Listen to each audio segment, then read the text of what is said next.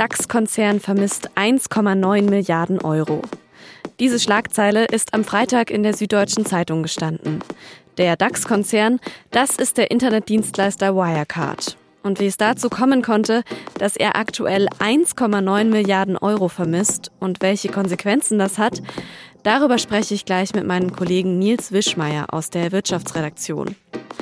Sie hören auf den Punkt den Nachrichtenpodcast der Süddeutschen Zeitung. Ich bin Antonia Franz.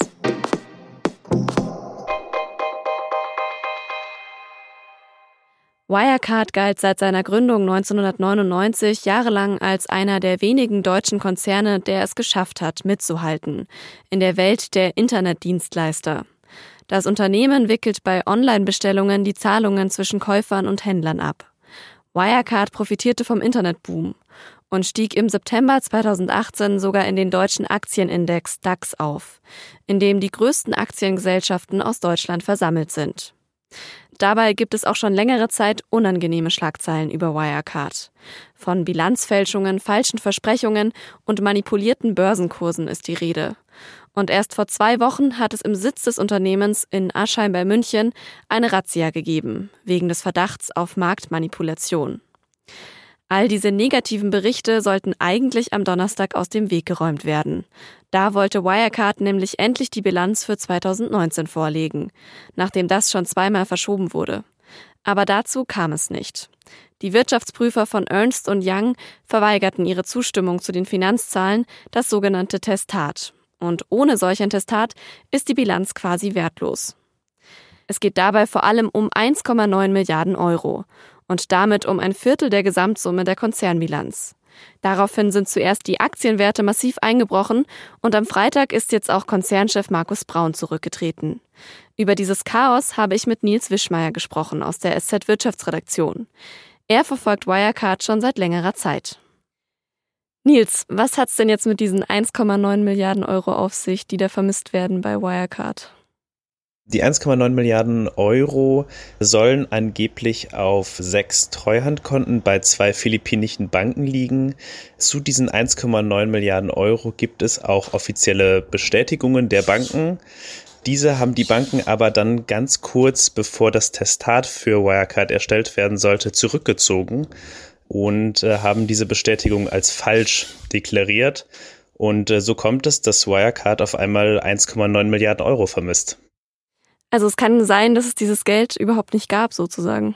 Das ist auf jeden Fall eine der Möglichkeiten. Es kann genauso gut sein, dass es irgendwo ein Fehler ist oder dass das Geld woanders gelandet ist. Aber eine der Möglichkeiten ist ganz sicher, dass das Geld gar nicht existiert. Als ich diese Schlagzeile jetzt gelesen habe, so 1,9 Milliarden Euro werden einfach mal so vermisst, habe ich erstmal so ein bisschen ungläubig geschaut. Gibt es denn irgendwie so einen vergleichbaren Fall, wo sowas schon mal passiert ist? Mir würde spontan kein Fall einfallen, bei dem ein Konzern so viel Geld vermisst hat, außer Fälle aus der Vergangenheit, in denen am Ende herauskam, dass eben diese Konzerne betrogen haben, möglicherweise. Das weiß man bei Wirecard zurzeit aber noch nicht und deswegen würde mir jetzt kein vergleichbarer Fall einfallen. Was für Konsequenzen hat es denn jetzt eigentlich für Wirecard, dass dieses Geld fehlt und dass vor allem diese Wirtschaftsprüfer da jetzt dran zweifeln. Genau, das äh, hat für Wirecard direkt die Folge gehabt, dass sie gestern ihre Jahreszahlen nicht wie geplant vorstellen konnten. Die Wirtschaftsprüfer haben der Bilanz kein Testat erteilt. Das bedeutet, die Zahlen sind nicht geprüft. Daraufhin ist die Aktie von Wirecard um zeitweise 66 bis 70 Prozent abgeschmiert, was dazu geführt hat, dass Milliarden von Euro an Börsenwert vernichtet wurden. Gleichzeitig sind viele Kredite, die Wirecard hat, an bestimmte Bedingungen gebunden. Und eine dieser Bedingungen ist, dass sie ein Testat bekommen. Dieses müsste äh, für Kreditlinien in Höhe von zwei Milliarden Euro eigentlich heute vorliegen. Da es das bisher nicht tut, könnten die Institute diese Kreditlinien kündigen, was Wirecard natürlich hart treffen würde. Die erste Konsequenz hat der Konzern gestern Abend auch schon gezogen und Jan Masalek, den COO, zunächst äh, befristet freigestellt. Wirecard steht jetzt schon länger in negativen Schlagzeilen. Hast du das denn kommen sehen, dass es jetzt so brisant wird, der ganze Fall? Das stimmt. Wirecard ist ja das erste Mal, glaube ich, größer in Erscheinung getreten mit durch eine Financial Times Serie damals von Dan McCrum 2015. Die hieß auch House of Wirecard und seitdem gibt es eigentlich immer wieder die Vorwürfe, dass Wirecard seine Bilanz frisieren oder manipulieren könnte. Und zu behaupten, ich hätte jetzt gewusst, dass es so kommen würde, glaube ich nicht. Aber man hätte auf jeden Fall davon ausgehen können, dass vielleicht nicht alles ganz perfekt läuft. Wirecard versucht sich ja selbst auch immer wieder mal als Opfer darzustellen eines gigantischen Betrugs. Was steckt denn da genau dahinter? Das ist eine alte Geschichte, die Wirecard immer wieder aufbringt, bei der es heißt, dass Wirecard nur das Opfer von Börsenspekulanten aus dem US-amerikanischen oder britischen Raum ist. Allerdings muss man unter den aktuellen Gesichtspunkten sagen, dass viele der Vorwürfe, die Journalisten unter anderem von der Financial Times aufgedeckt haben, eben nun genau so eingetroffen sind, wie sie sie vorhergesagt haben. Dieser Bericht beziehungsweise der Autor wurde später auch äh, angezeigt und äh, es gab einen Gerichtsprozess und daher kommt diese ursprüngliche Geschichte, dass es immer US-amerikanische oder britische Börsenspekulanten wären, die Wirecard etwas Böses wollten und der Konzern eigentlich total sauber wäre. Das klingt irgendwie alles total verfahren bei Wirecard. Glaubst du denn, dass die irgendwie noch die Kurve jetzt kriegen können? Das ist, glaube ich, die entscheidende Frage, die sich in diesen Tagen alle stellen. Entscheidend wird, denke ich, sein, ob Wirecard, ähm, so blöd das auch klingen mag, seine 1,9 Milliarden Euro wiederfindet.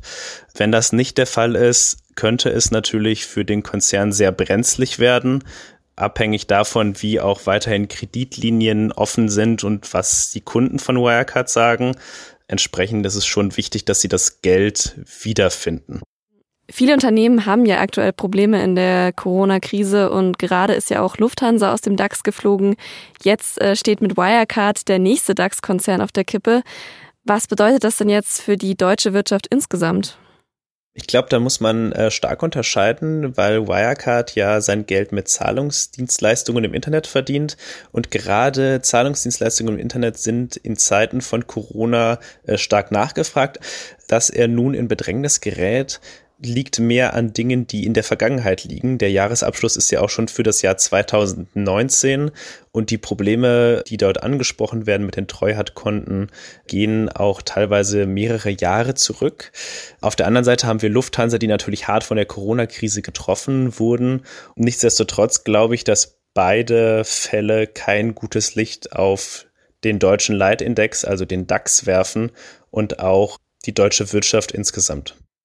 Das war Nils Wischmeier aus der SZ Wirtschaftsredaktion. Wie schon vor dem Gespräch angesprochen, ist Konzernchef Markus Braun inzwischen zurückgetreten. Sein Nachfolger ist der US-Manager James Fries, der erst seit Donnerstag Mitglied des Vorstands ist. Die Kaufhauskette Galeria Kaufhof Karstadt schreibt schon länger rote Zahlen und hat aktuell auch mit der Corona-Krise zu kämpfen.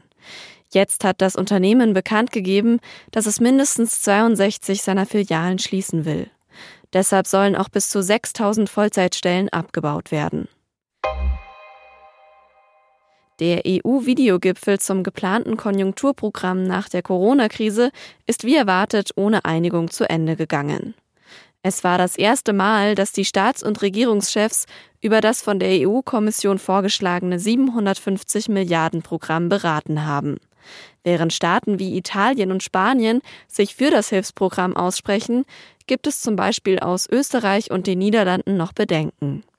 Bundeskanzlerin Angela Merkel zeigte sich aber zuversichtlich, dass es zu einer Einigung kommen wird. Die Brücken, die wir noch zu bauen haben, sind groß. Das ist ohne Frage richtig. Aber es war eine Diskussion in einem sehr, in einer sehr konstruktiven Atmosphäre.